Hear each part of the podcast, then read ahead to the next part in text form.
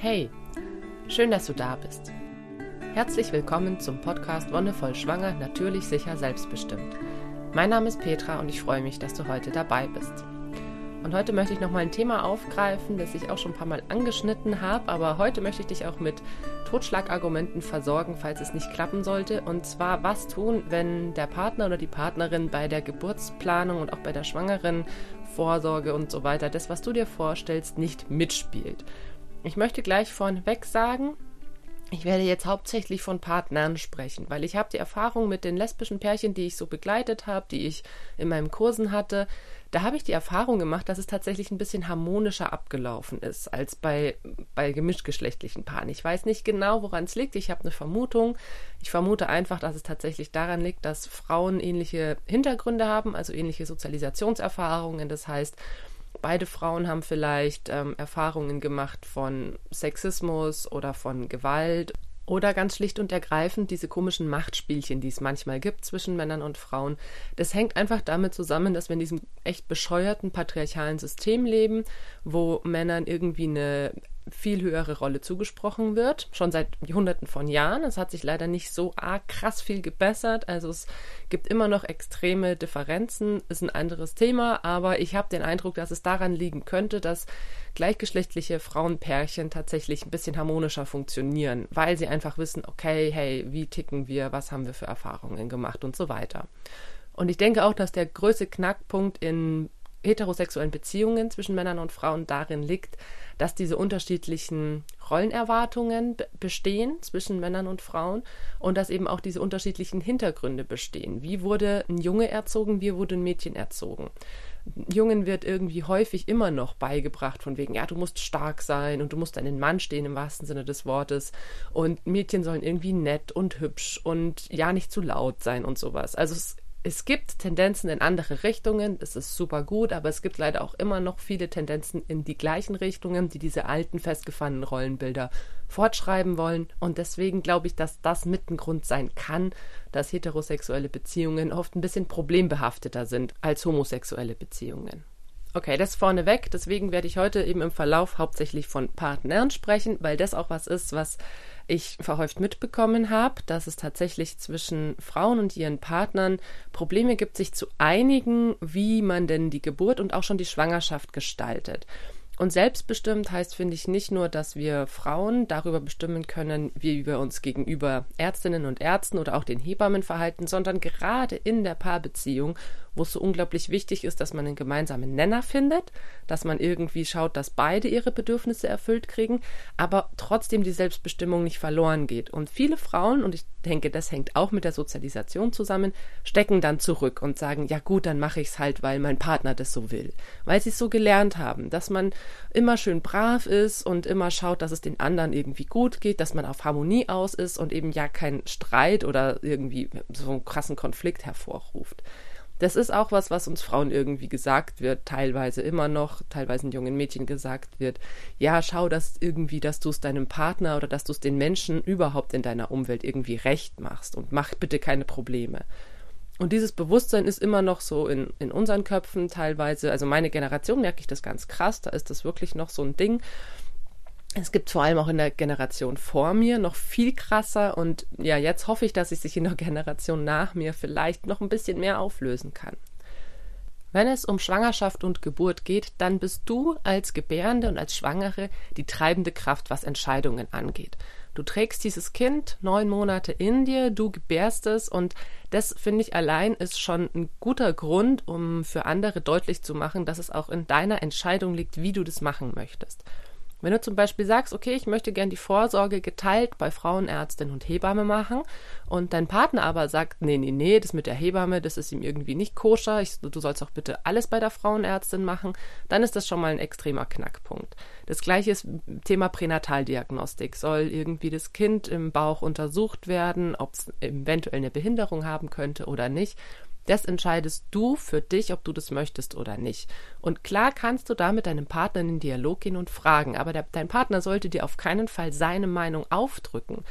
Also das ist ganz häufig ja ein bisschen schwierig. Ich weiß das, dass es sehr schwierig ist, gerade mit diesem Sozialisationshintergrund irgendwie Harmonie hervorzurufen und äh, wenig Probleme zu machen. Wenn da wirklich eine ganz verhärtete Front bei deinem Partner ist, so von wegen, nein, das machen wir überhaupt nicht so, sondern das müssen wir so machen, das ist doch viel besser. Häufig schwingt eine Angst mit. Dein Partner hat auch durchaus Ängste. Männer zeigen das nicht so häufig. Das hat auch wieder einen Sozialisationshintergrund auf ihrer Seite, dass Männern gesagt wird, ihr dürft keine Angst haben, ihr müsst irgendwie stark sein. Und diese Angst äußert sich dann häufig auch in Aggression zum Beispiel, in Wut oder eben auch in Gewalt. Weil ganz tief in uns wünschen wir uns ja eigentlich alle irgendwie doch das Gleiche, dass wir beschützt und gut aufgehoben sind, dass es uns gut geht.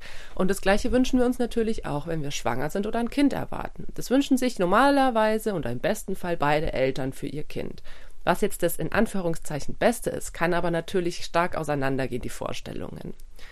Nehmen wir mal das Thema Pränataldiagnostik. Du sagst, okay, nee, ich möchte das Kind so, wie es ist, egal ob das eine Behinderung hat, egal ob das vielleicht ähm, nur wenige Stunden nach der Geburt lebt, aber ich möchte diese Eingriffe nicht machen, weil die eben auch ein hohes Risiko darstellen und weil das eigentlich auch nur Wahrscheinlichkeiten sind, mit denen was gesagt werden kann. Im blödsten Fall macht man sich, oder auch im häufigsten Fall, macht man sich umsonst den Kopf und umsonst Sorgen, weil das, was dann vielleicht passieren könnte, doch gar nicht eintritt. Okay, das heißt, du bist da vielleicht eher so, nee, lassen wir das mal sein. Dein Partner aber sagt, nee, nee, doch, das müssen wir unbedingt machen. Er kommt nämlich auf keinen Fall mit einem behinderten Kind klar oder er möchte das auf jeden Fall wissen. Dann ist es manchmal so, dass da eine Angst dahinter steht, ja, was mache ich denn, wenn ich ein behindertes Kind habe? Die Angst eben nicht zu wissen, wie man damit umgeht. Die Angst, ein Kind zu haben, auf das man sich vielleicht nicht einlassen kann, das man vielleicht nicht lieben kann. Und gerade als Vater ist man in unserer heutigen Gesellschaft echt gefordert. Es werden unglaublich viele verschiedene Erwartungen an Väter herangetragen. Einerseits auch wieder dieses klassische, ne, du musst deine Familie ernähren, aber gleichzeitig auch die, du musst für deine Kinder da sein, du musst dich um deine, äh, um deine Familie irgendwie kümmern und hier irgendwie auch äh, Flasche geben können, wickeln können, dein Kind tragen und im Kinderwagen rumfahren und so weiter. Also da gibt es schon auch eine Entwicklung in beide Richtungen, dass auch an die Väter immer mehr Anforderungen herangetragen werden an die Mütter umso mehr, interessanterweise, aber an die Väter auch inzwischen ähm, in, in deutlichem Maße. Und ja, dann ist man da natürlich, gerade wenn es das erste Kind ist, dann steht man da vielleicht mit einer komischen Angst konfrontiert. Und bei Müttern habe ich den Eindruck, dass es tatsächlich ein, schon früh durch die Schwangerschaft eine Verbindung zum Kind gibt. Also es wird ist auch nachgewiesen, dass Kinder im Bauch ja schon ganz früh auch die Emotionen von der Mutter abbekommen. Du als Mutter merkst schon ganz früh, dass dein Kind dich irgendwie beeinflusst oder dass die Hormone in dir dich beeinflussen, sogar schon in den ersten Wochen der Schwangerschaft. Und da entsteht einfach schon eine, eine, Bindung in den ersten Wochen. Und das ist leider einfach nicht möglich zwischen dem Kind und dem Vater. Das passiert dann erst in der zweiten Hälfte der Schwangerschaft, wenn das Kind größer ist, wenn man es von außen spüren kann, wenn das Kind hören kann und auch die Stimme des Vaters vernehmen kann dann entsteht da auch ein Band, wenn man das möchte. Wenn der Vater sich da auch drauf einlässt und die Mutter ihn gewähren lässt, dann kann da in der zweiten Hälfte der Schwangerschaft ein Band bestehen. Aber das heißt, die Mutter hat einen extrem großen Vorsprung, was die Bindung zum Kind angeht, einfach weil sie von Anfang an wirklich dabei ist. Und das ist wieder so ein Grund, dass manche Mütter eher sagen, sie tragen ein Kind aus und manche Väter eher sagen, sie möchten das nicht. Und das ist natürlich der krasseste Konflikt, den man in der Schwangerschaft so haben kann was passiert, falls unser Kind eine Behinderung hat oder was, was machen wir dann. Und da gibt es zum Glück, ähm, finde ich, diese schwangeren Konfliktberatungsstellen. Das macht zum Beispiel auch Pro Familia oder andere staatlich anerkannte Stellen, die häufig auch irgendwie mit den Gesundheitsämtern der Städte gekoppelt sind.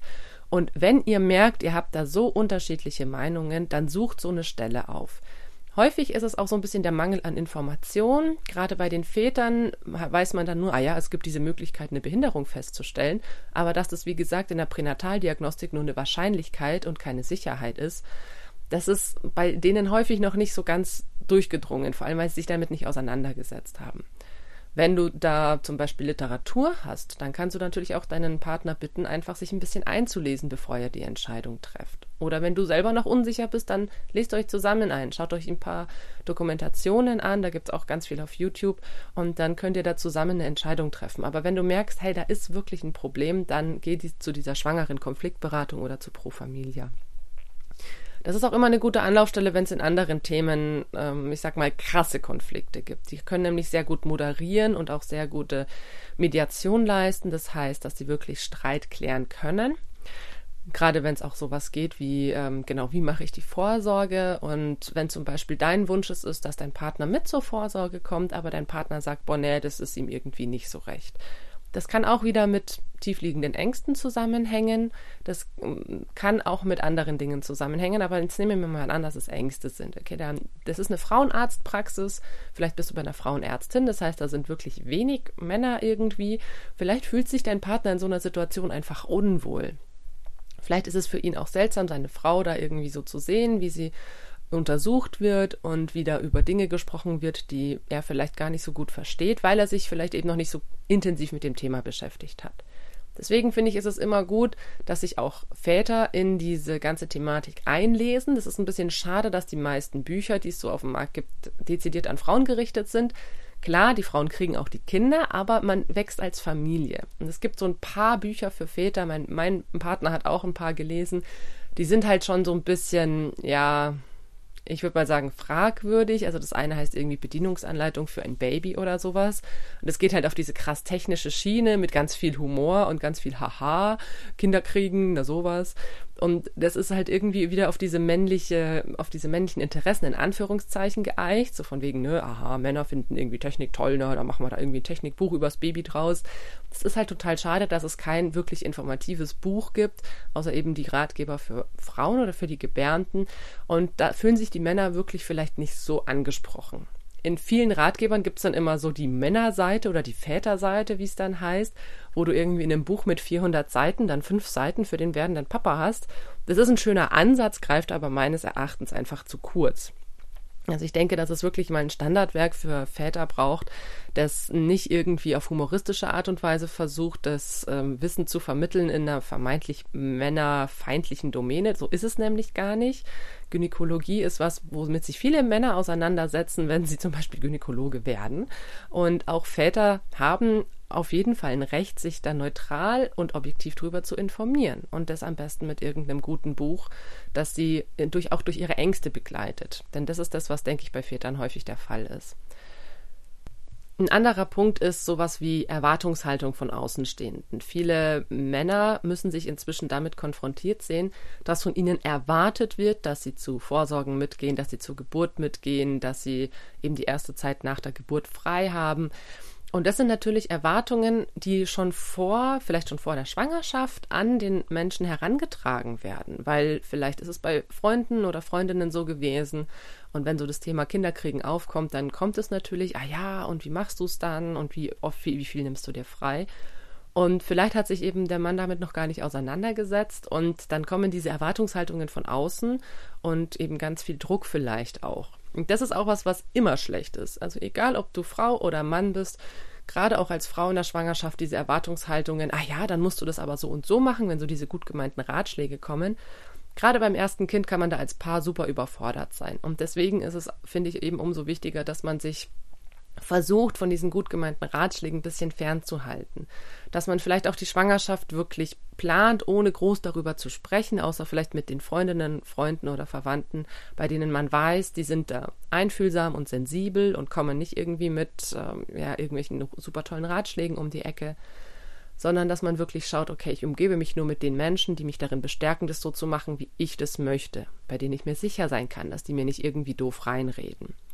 Und dann, wenn eben die Schwangerschaft eingetreten ist, das auch nicht unbedingt gleich sofort rumzuposaunen. Also manche Männer sind natürlich auch super stolz. Ah, cool, meine Frau ist schwanger, wir erwarten zusammen ein Kind sagen das dann irgendwie schon in der sechsten, siebten, achten Woche. Und egal, ob man das als Frau oder als Mann schon so früh sagt, da ist erstens, das ist es doof, finde ich, aus einer gewissen Perspektive, dass es einfach schon diese, ja, das ist schon eine magische Zeit, so dieser Anfang von der Schwangerschaft. Und ich finde, das ist eine ganz spannende Zeit, um sich eben als Pärchen auf diese Phase, die da kommt, diese neun Monate einzustellen und sich mit solchen Themen zu beschäftigen. Und wenn man da eben schon so früh in die Öffentlichkeit oder ins Außen geht, dann geht dieses, dieses Private und dieses Bei sich sein so ein bisschen verloren. Deswegen finde ich das schön, wenn man sagt, okay, man nimmt sich diese ersten zwölf Wochen. Das ist auch einfach die Zeit, wo häufig noch Fehlgeburten eintreten können, rein aus natürlichen Gesichtspunkten dass man sich diese Zeit nimmt und wirklich abwartet und für sich selbst sich einfach mal sortiert, sich mal zusammensetzt und aufschreibt, hey, was für Wertvorstellungen habe ich denn? Was für Ansatzpunkte habe ich? Wie stelle ich mir das vor? Sind wir da irgendwie zusammen oder geht es da total auseinander? Okay, das, äh, wie gesagt, so für die ersten zwölf Wochen.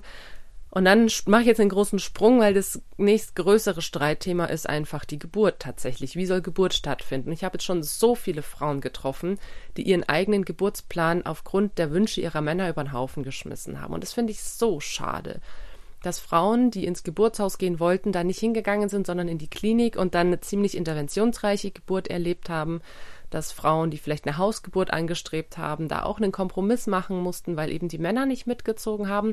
Häufig auch aus Gründen der Angst, aber manchmal auch aus Gründen von total verqueren Rollen- und Machtverhältnissen.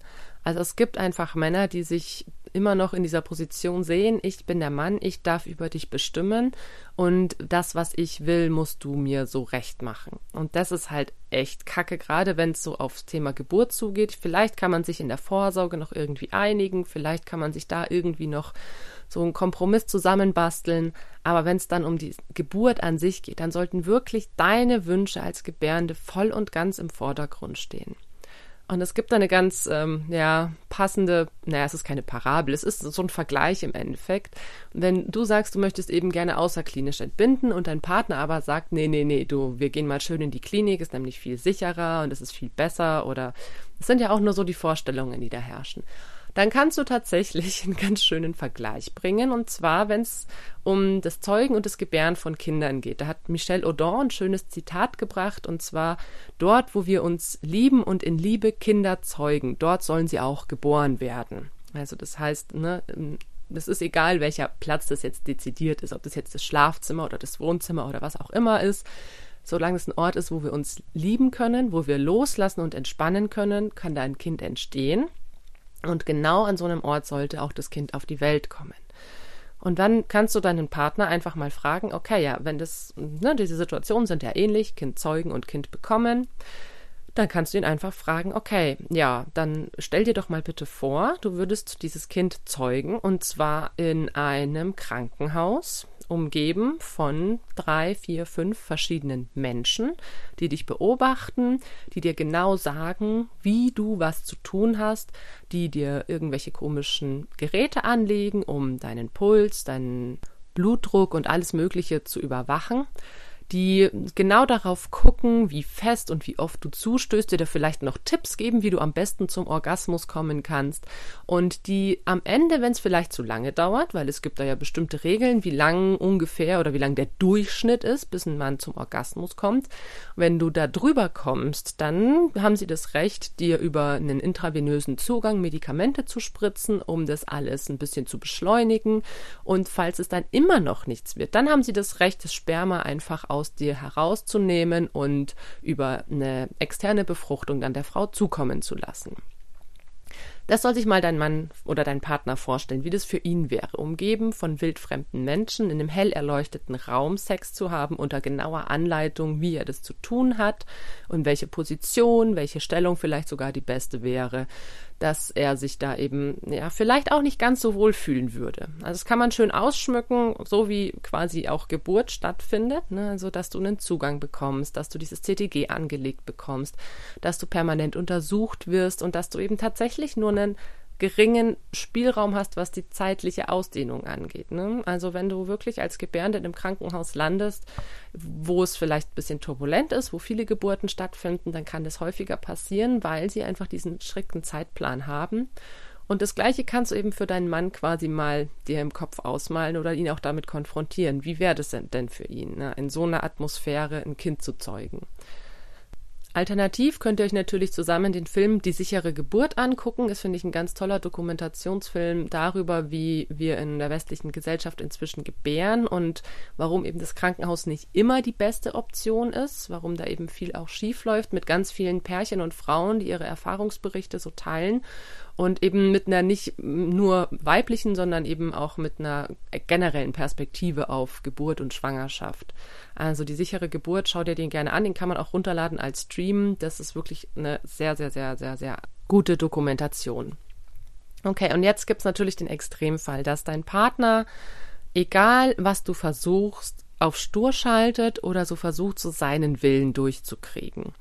Und wenn du das schon merkst, dass du von Anfang an der Schwangerschaft bis hin zur Geburt Kompromisse machst oder es deinem Partner recht machst, wenn dein Partner von dir Sachen verlangt, die du eigentlich nicht machen möchtest, aber wo er dich vielleicht sogar erpresst oder bedroht, dann ist es ein ganz deutliches Zeichen, dass dein Partner ein Problem hat. Also das gibt's leider auch. Also in Christina Mundlos Buch Gewalt unter der Geburt ist auch lesenswert, aber nicht, wenn du schwanger bist, sondern solltest du entweder davor oder danach machen, weil sonst macht dich das echt ein bisschen traurig.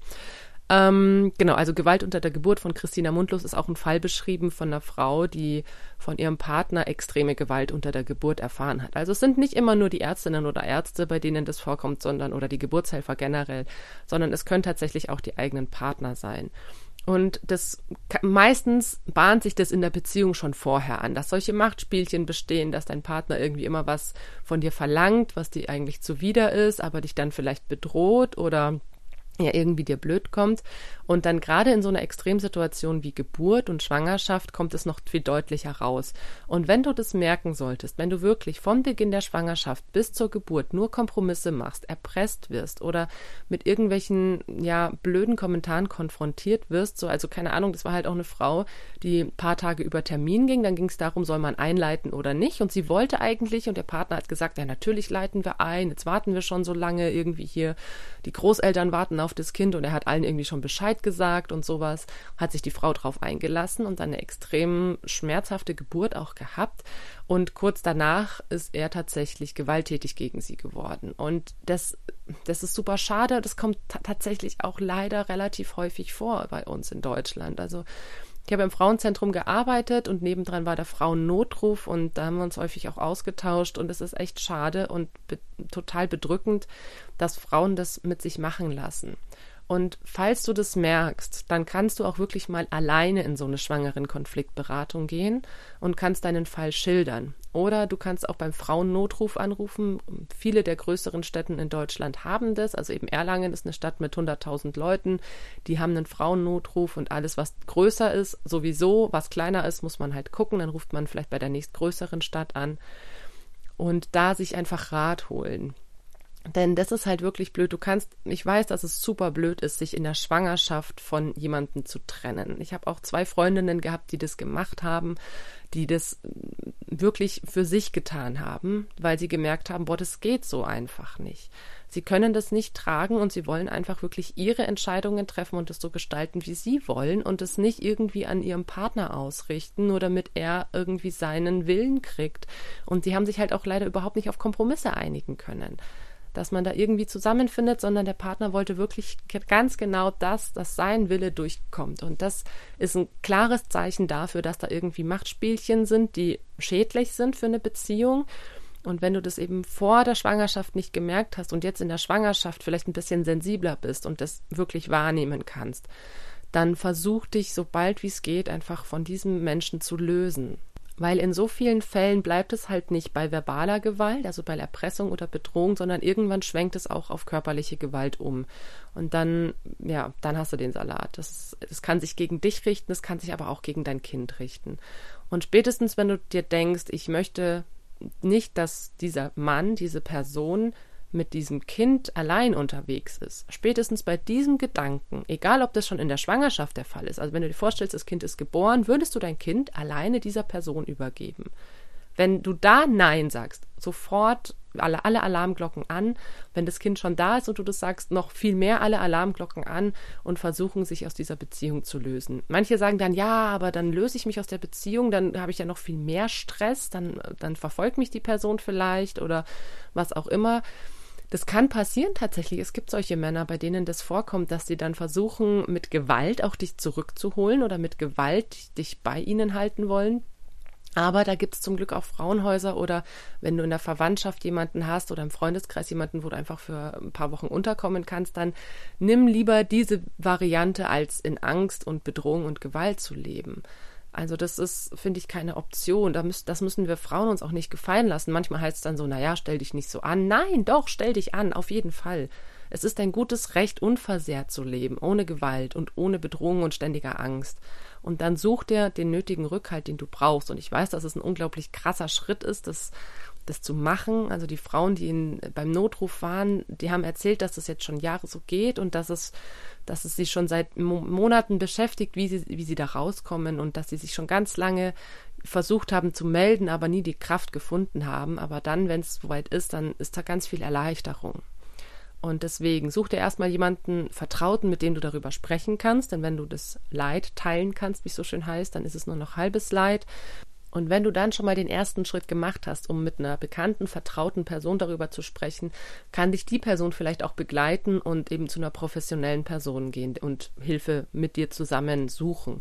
Dann ist es vielleicht leichter, das nicht alleine zu machen, sondern in Begleitung von einer Person, die du magst, der du vertraust, wo du dich sicher und geborgen fühlst als alleine.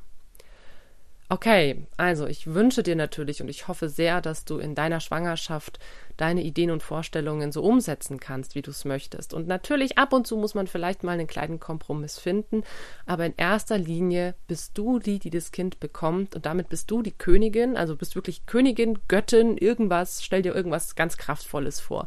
Und das, was du für richtig hältst, in, im Vertrauen mit deinem Körper, mit deinem Kind in Verbindung, triff die Entscheidungen, wie sie sich für dich gut anfühlen und versuch deinem Partner das klar zu machen, warum du diese Entscheidung so für dich triffst. Und dann frag auch nochmal nach, ist da eine Angst dahinter oder ist da wirklich irgendwie eine Vorstellung von außen dahinter? Und wenn das beides nicht der Fall ist, sondern es nur um diese Machtspielchen geht, dann versuch dich wirklich aus dieser Beziehung zu lösen und für dich den Weg zu gehen, der möglichst gewaltfrei ist und möglichst selbstbestimmt. Und damit war es das für heute. Vielen, vielen Dank, dass du dabei warst. Danke fürs Zuhören. Und wie immer, wenn dir die Folge gefallen hat, dann lass gerne einen Kommentar oder eine Bewertung da oder teile die Folge auch gerne. Wir hören uns dann in ein paar Wochen wieder. Bis dahin wünsche ich dir alles, alles Gute und noch einen wonnevollen Tag.